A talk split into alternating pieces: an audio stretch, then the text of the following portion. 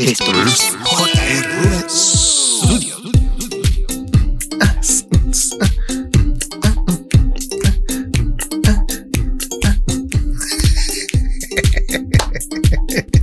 Y la bola se va, se va, se va y se fue. Buenas tardes, queridos amigos. Bienvenidos una vez más a este su programa favorito de los domingos en la tarde, JRV Studio. Bueno, espero que sea favorito.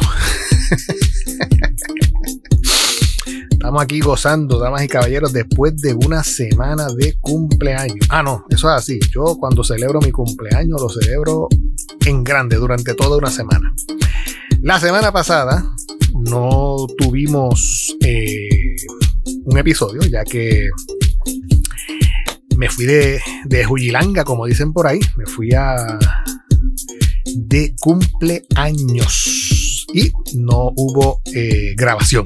Así que en esta semana, pues nos vamos con nuevo tema. Vámonos para JRV Studio, pero en el día de hoy vamos a hablar de béisbol, MLB.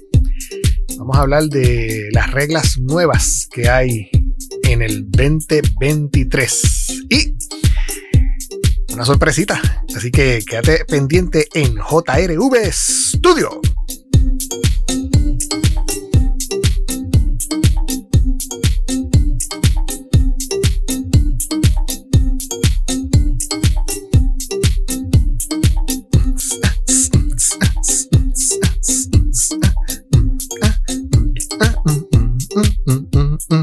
Y tú te preguntarás cuál es la sorpresita. Yo tampoco sé cuál es la sorpresita. a veces uno dice cosas que de repente cuando vienes a ver, este, eh, no sabe ni, ni, cómo encajarla con una, cosa con otra. Pero sí, eh, es una sorpresita. Ustedes saben que en el episodio pasado, yo, déjame bajar un poquito aquí la musiquita para que no moleste. En el episodio pasado, yo les hablé de unos libritos que estuve leyendo durante las navidades. Eh, Oil and Marble y Rafael, A Painter in Rome.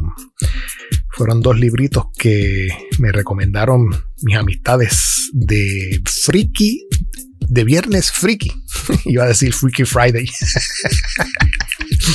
de Viernes Freaky con mis amigos amigos que no veo hace tiempo. O sea que eh, eh, yo dejé de ver a José y a Luis eh, desde que yo me fui de aquel trabajo donde trabajábamos todos juntos en la edición para el 2008. Quería ¿cómo te digo? Quería poner en práctica lo aprendido. Durante mis, mis empleos, yo suelo aprender muchas cosas, muchas cosas, muchas cosas, muchas cosas. Y mi tiempo pasado por... Yo aprendí a editar videos, a utilizar, por ejemplo, After Effects, a utilizar, por ejemplo, Premiere, etcétera, etcétera, Final Cut. Y estando allí en una editorial para libros, pues no podía explotar al máximo ese, ese feature. Quizás hoy día sí, ya se están integrando los videos a los, a los libros, pero en aquel momento pues estaba como que comenzando, pero yo quería arrancar, yo quería, eh, yo había cogido una licencia de Final Cut, yo me había hecho eh, Final Cut Pro, eh, ¿cómo es que ellos, ellos le llaman? Final Cut Pro User, algo así. La cosa es que con esa licencia yo podía hasta dar clases de Ilati, de Final Cut. En aquel tiempo era el 5 o algo así, no sé. La cosa es que, bueno, sí, José Ramos me, él me contrató en un momento para dar unas clases. Bueno, vamos a, vamos a tratar de poner todos los puntos claros. Mis amigos Luis y el Joe, José, hicieron un InDesign User Group en Puerto Rico, el cual tuvo mucho éxito, no sé si hoy día lo siguen haciendo. El User Group se reunía de vez en cuando en ciertos lugares, como por ejemplo en el Viejo San Juan, etcétera, etcétera. Y estando en las reuniones, pues hablaban de features, eh, ideas, cosas nuevas, etcétera, etcétera. Y, este, ¿qué pasó ahí? no le deja el botón ese, deja el botoncito ese quieto. deja que el otro corra ahora. Ok.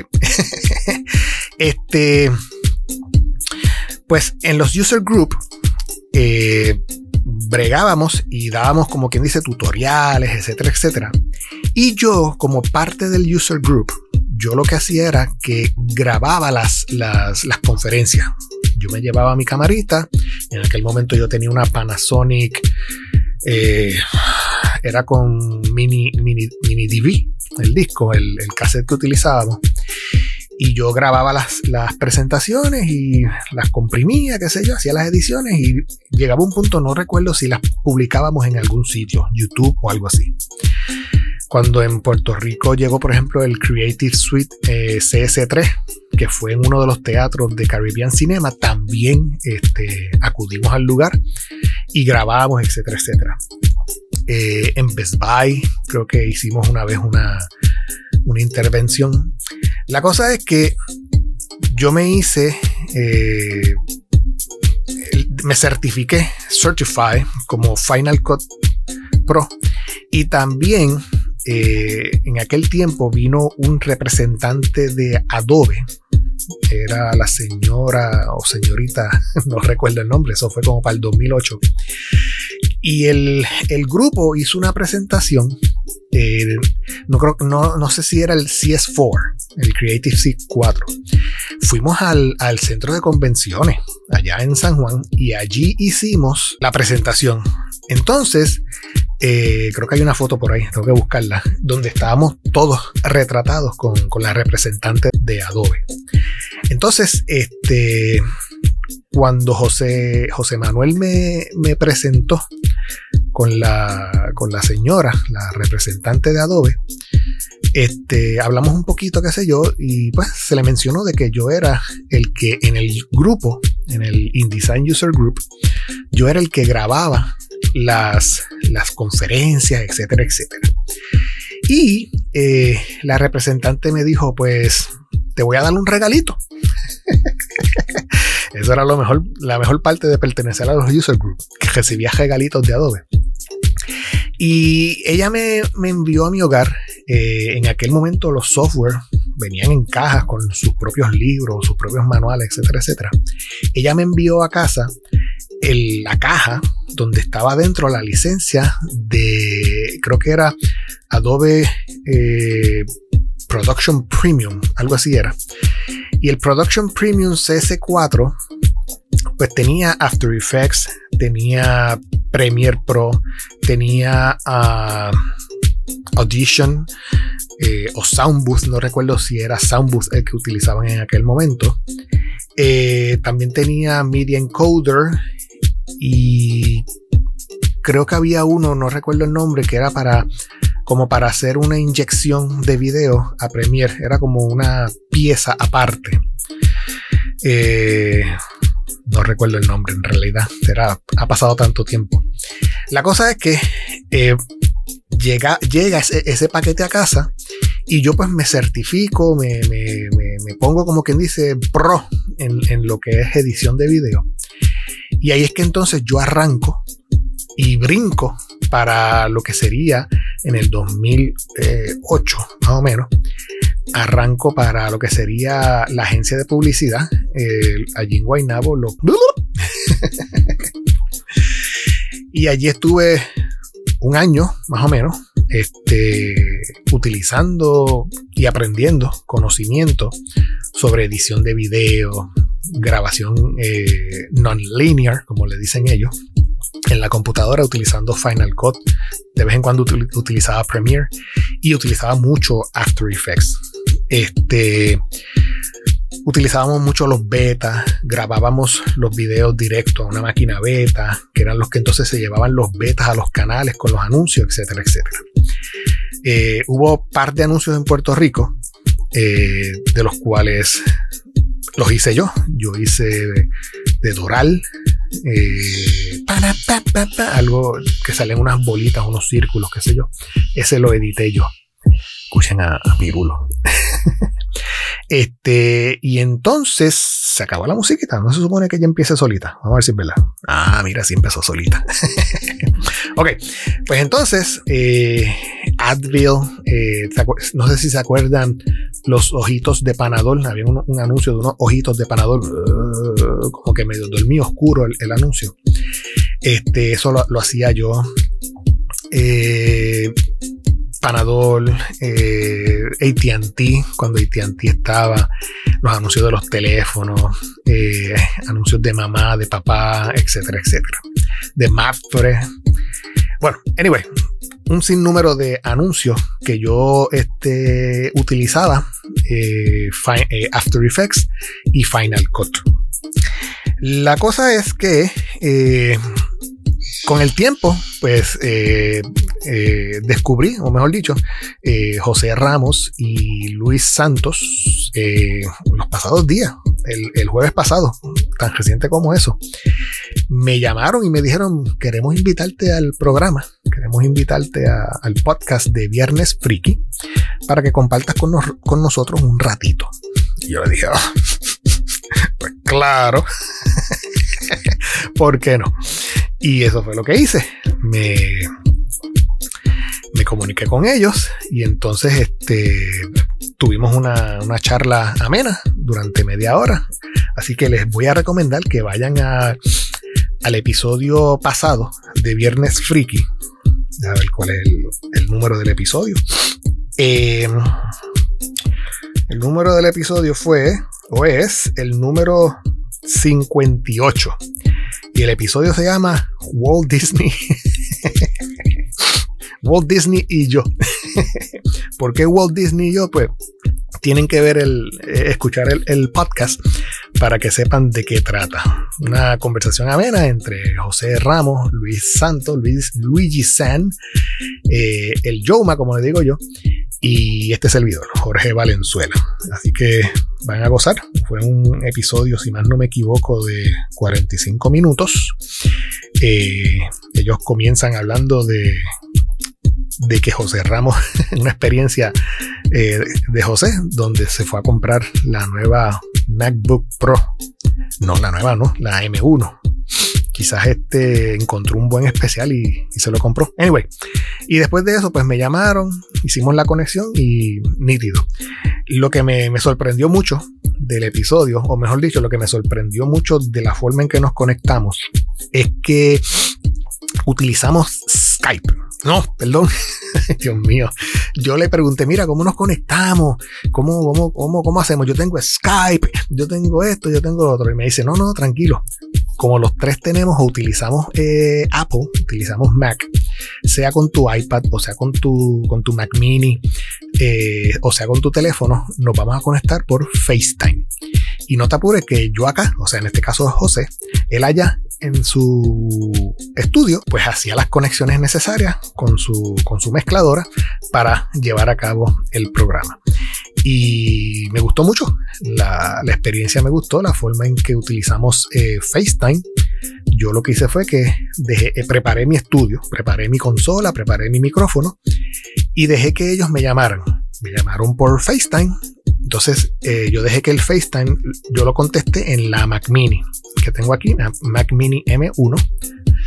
Y entonces entraron las tres voces, entró en conversación, entró José Manuel, entró Luis Santos y entré yo. Y por ahí, pues, ya tú sabes, este, hablar con ellos para rato. Así que desen una vueltita, vayan a, a Podbean, vayan a Apple Podcast. No sé dónde más ellos lo tiran, pero por lo menos ahí en Apple Podcast y en Podbean pueden buscar Viernes Freaky con Joe y Luigi y escuchen el episodio pasado, el número 58, Walt Disney y yo. y ahora vámonos para un anuncio y nos fuimos.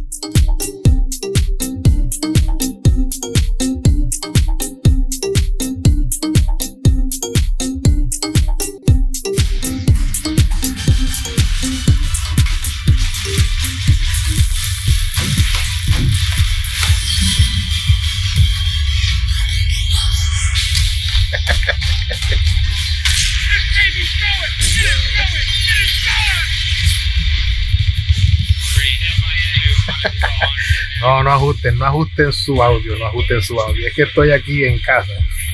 Estoy viendo eh, ahora mismo el canal de MLB en, en el iPad. Estoy viendo el canal de MLB porque me interesó este detalle. Hay nuevas reglas en la MLB este año para el 2023. Eh, y yo pudiera, eh, como les digo, eh, hablar sobre, sobre, las reglas, pero como no soy tan experto en las reglas, pues me, tengo, tengo ahora mismo el iPad aquí al ladito y viendo el video que ellos este, tienen en, en la MLB, donde hablan de de las reglas, de las nuevas reglas.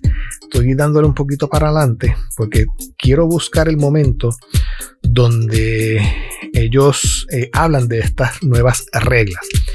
Para darles un ejemplo, el año pasado ellos eh, implementaron una nueva tecnología en el campo del juego y era que el pitcher y el catcher y creo que los right field y center field tienen ahora en sus eh, gorras unos audífonos donde pueden escuchar la señal que se está haciendo en el plato. Por ejemplo, el pitcher está en el montículo esperando a que el catcher le diga con ellos tienen como un como un brazalete con unos botoncitos, qué sé yo. Y cuando ellos presionan, digamos, un botoncito, en la gorra del pitcher se escucha, por ejemplo, eh, curva adentro o eh, eh, tírala por el centro, algo así. Y el pitcher pues dice sí o no. Esto lo hacen para que muchas veces ha pasado donde los jugadores roban las señales y saben cómo el pitcher va a tirar. Resultado de eso, pues que el, el bateador pues, va a tocar la bola, le va a meter un palo y lo que están tratando de evitar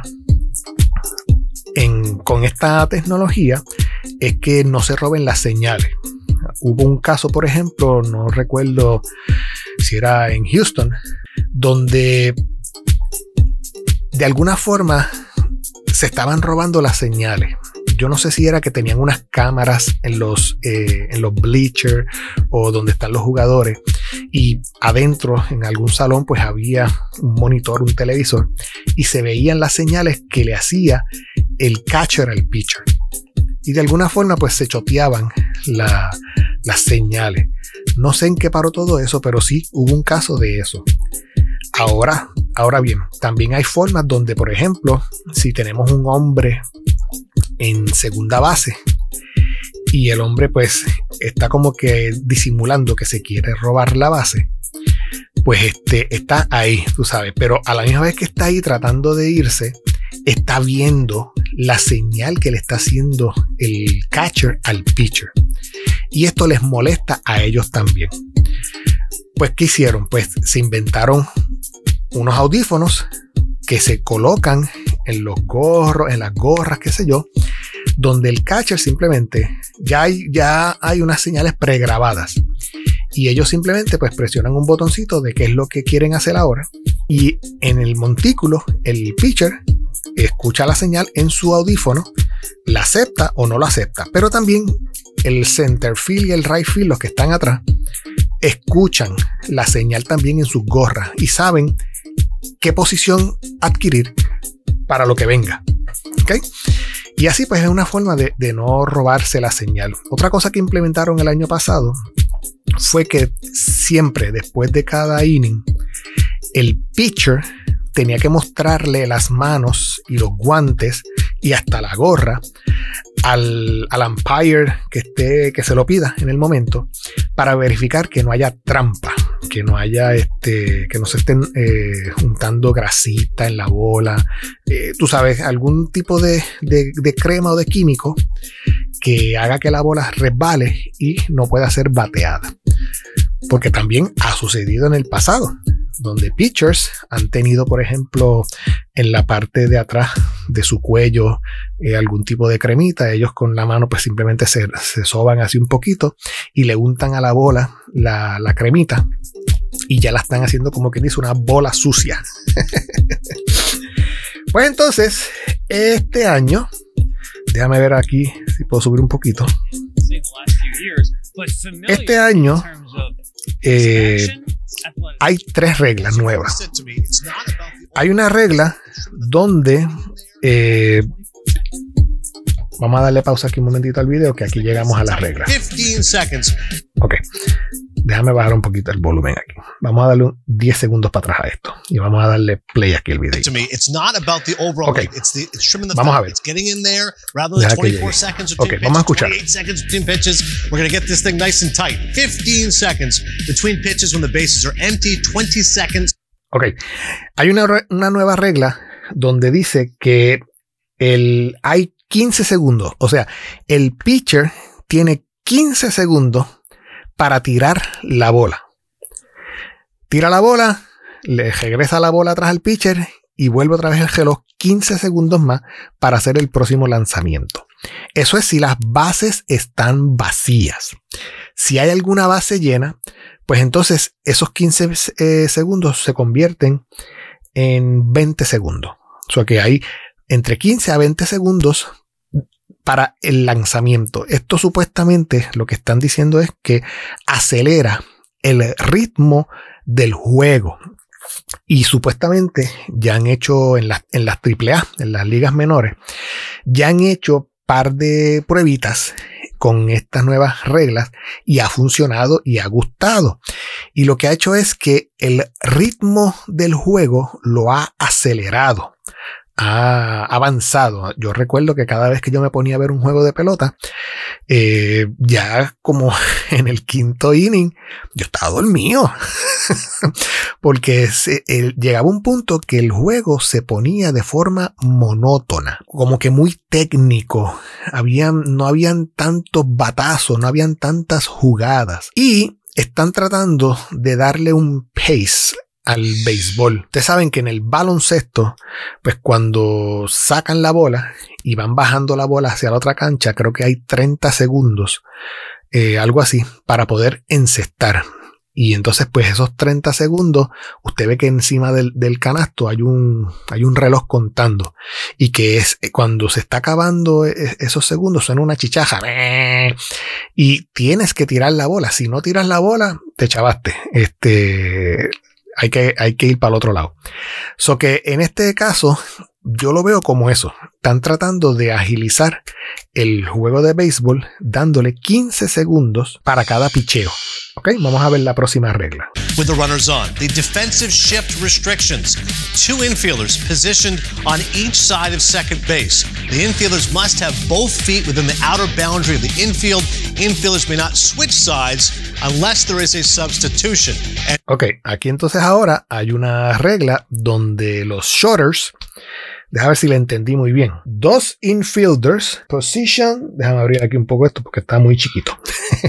Two infielders position on each side of second base. Exacto. Eh, en este caso, los, los shorters van a quedarse a los lados de la segunda base. Entonces, que la segunda base está detrás del pitcher. Y a veces, por ejemplo, hacen unas jugadas medias raras donde el shorter stop de tercera brinca para acá y se va para el lado del shorters que está entre primera y segunda junto con el otro shorter de primera. Y lo que hacen ahí es como una barrera imposible de penetrar. Y si hay un bateador, digamos, este zurdo, pues la bola va para ese lado usualmente y no hay forma de que pueda hacer un hit. So que entonces los infielders tienen que tener los pies dentro del outer boundary of, of, field, of the infield. O sea, tienen que estar en la tierra. No pueden estar en la grama atrás. Y los infielders, lo, en este caso los shorters, may not switch sides unless there is a substitution. Tienen que quedarse ahí y no pueden brincar, no pueden cambiar, a no ser que haya una sustitución, si más no me equivoco. Vamos a seguir dándole aquí play. Bigger bases. First, second, and third base increased from 15 inches to 18 inches square. We'll get into all of Oh my God. las bases subieron de tamaño. Mi María, mi caso es. Pues esa es la nueva regla, donde las bases antes eran 15 pulgadas eh, cuadradas, o sea, la base de primera, segunda y tercera, Este, eran 15 pulgadas de, tú sabes, cuadrada y ahora lo subieron a 18 pulgadas. Así que esas son las nuevas reglas del, eh, del béisbol 2023 de este año. Si usted quiere ver eh, esta, este videito, hay un videito en la página de MLB eh, donde dice On first full day with new rules, gains better with more action. Y ahí hay un video de como unos nueve minutos donde les hablan de las nuevas reglas del béisbol para este año 2023. Déjame presionar este botoncito de aquí a ver qué vas ahí por aquí.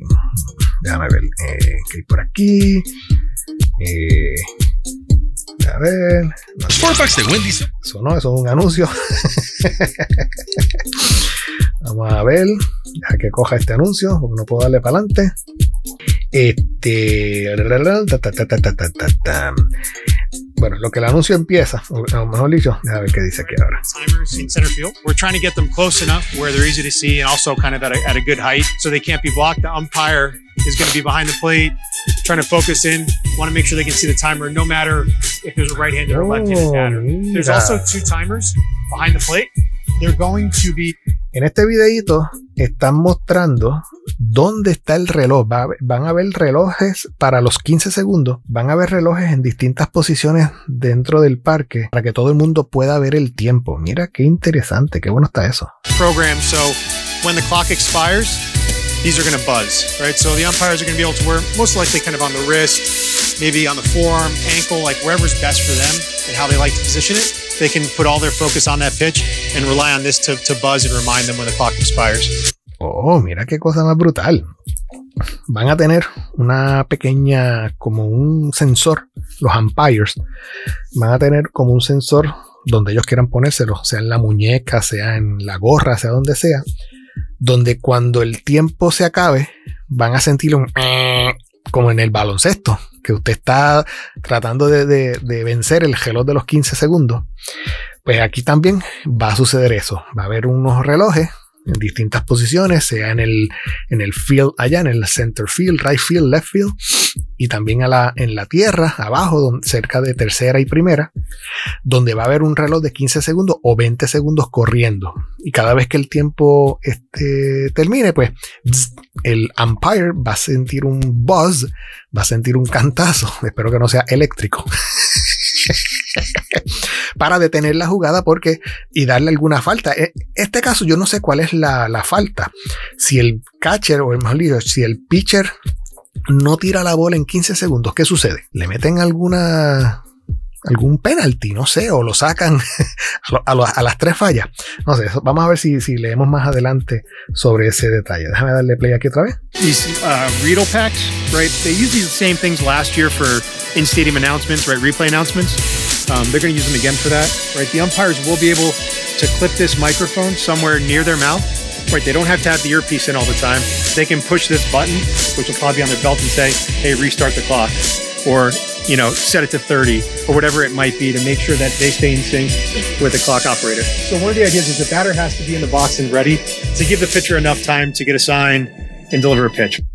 So que los, los, los umpires van a tener el control de los, del reloj de 15 segundos para resetearlo. Y esto hace también que los bateadores que salgan del, del, del dogout este, estén, tú sabes, estén más listos, estén más ready y lleguen más rápido a, a la caja de bateo. Bien interesante. right, without violating the timer.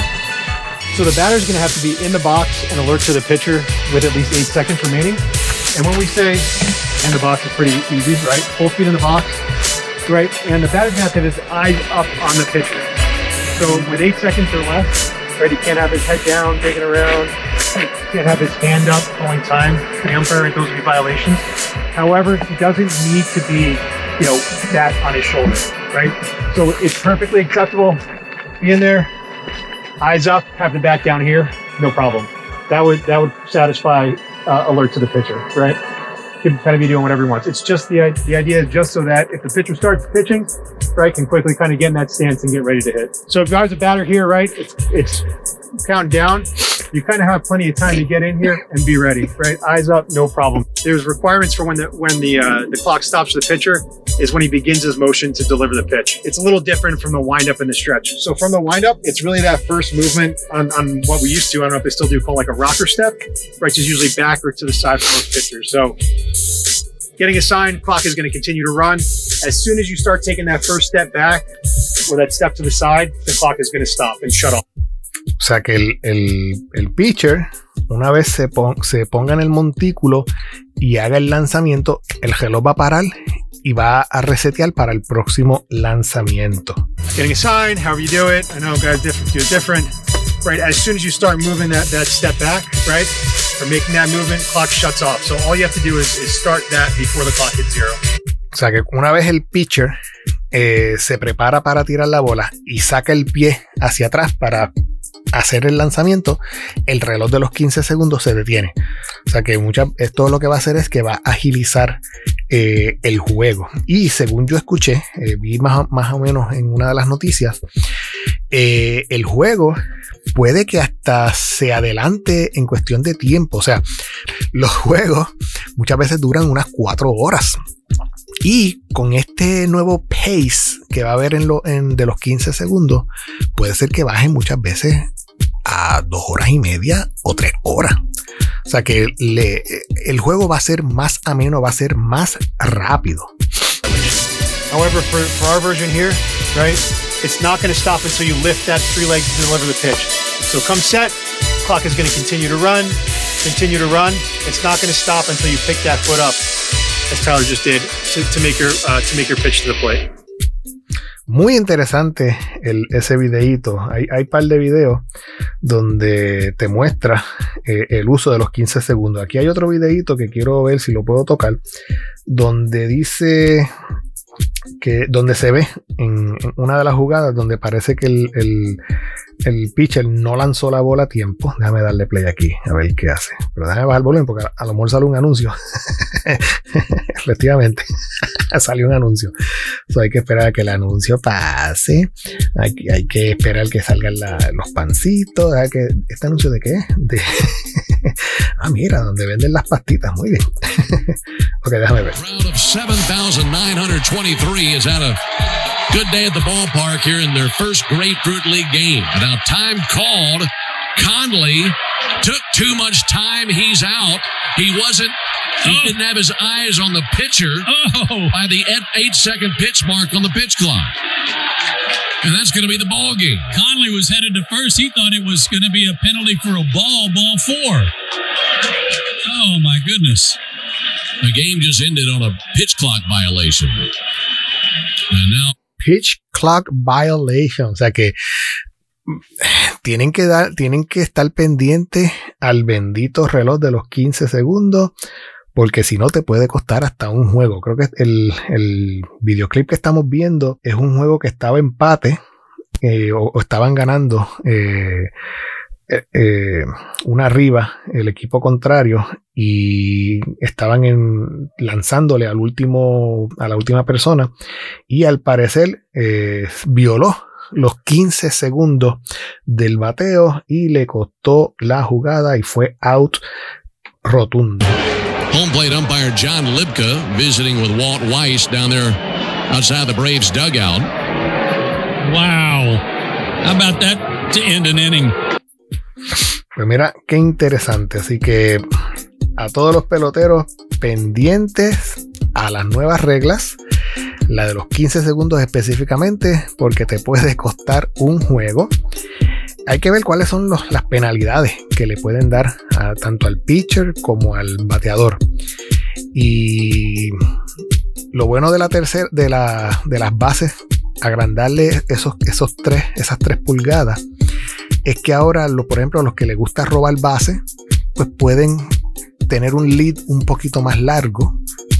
Y si tienen que regresar a, a la primera eh, tirándose de slide, como la base es un poquito más grande, pues llegan un poquito más rápido a la base. Y bueno, anyway, yo creo que ya estamos hablando demasiado, tenemos 35 minutos.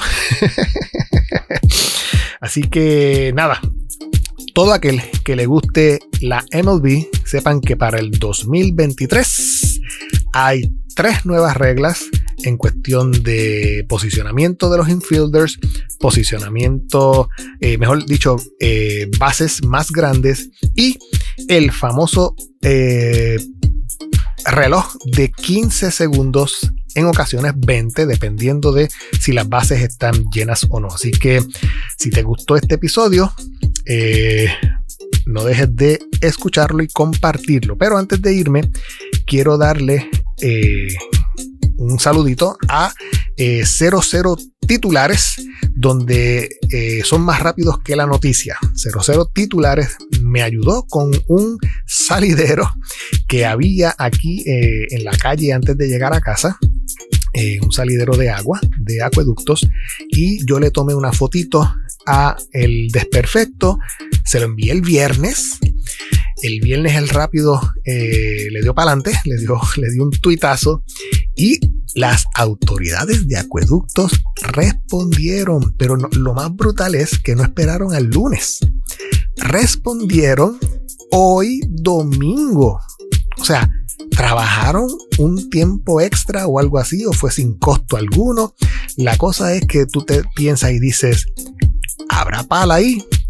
¿O es que le tienen miedo a las redes sociales? Así que, si tienes un problemita eh, sea con la luz, sea con el agua, algún problema donde el gobierno de Puerto Rico debe de actuar y no ha actuado, comunícate con 00 titulares en Twitter.